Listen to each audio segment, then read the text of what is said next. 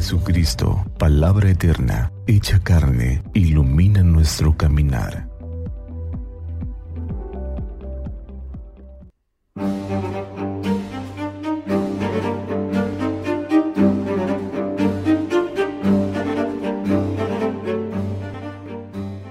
Miércoles 11 de mayo, miércoles de la cuarta semana de Pascua.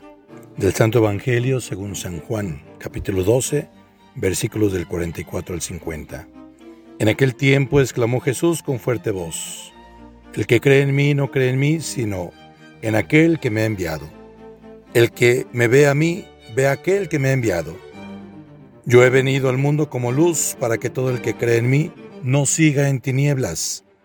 Si alguno oye mis palabras y no las pone en práctica, yo no lo voy a condenar, porque no he venido al mundo para condenar al mundo, sino para salvarlo. El que me rechaza y no acepta mis palabras, tiene ya quien lo condene. Las palabras que yo he hablado lo condenarán en el último día, porque yo no he venido a hablar por mi cuenta, sino que mi Padre que me envió me ha mandado lo que tengo que decir y hablar y yo sé que su mandamiento es vida eterna. Así pues, lo que hablo lo digo como el Padre me lo ha dicho. Palabra del Señor. Gloria a ti, Señor Jesús. El que cree no camina en tinieblas. Es el título que le pudiéramos dar a la reflexión de este miércoles. San Juan entre los evangelistas es aquel que se apega más a la forma de pensar de la cultura del pueblo de Israel. Él juega con las palabras con gran facilidad y precisión. El verbo creer se parece mucho al verbo ver, sinónimo de mirar con cuidado y con detalle.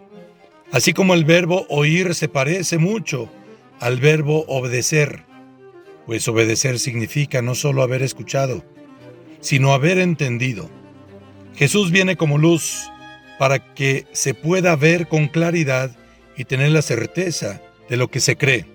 Sin embargo, la manera de demostrar en qué creemos son las obras que realizamos, el comportamiento que adoptamos. Es por esto que en el Evangelio Jesús señala que existe la posibilidad de oír su palabra y no ponerla en práctica, lo que significa no creer.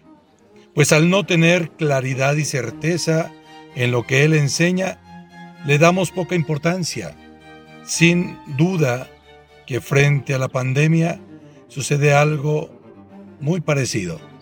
El escuchar la gravedad de la misma no significa actuar de acuerdo al protocolo.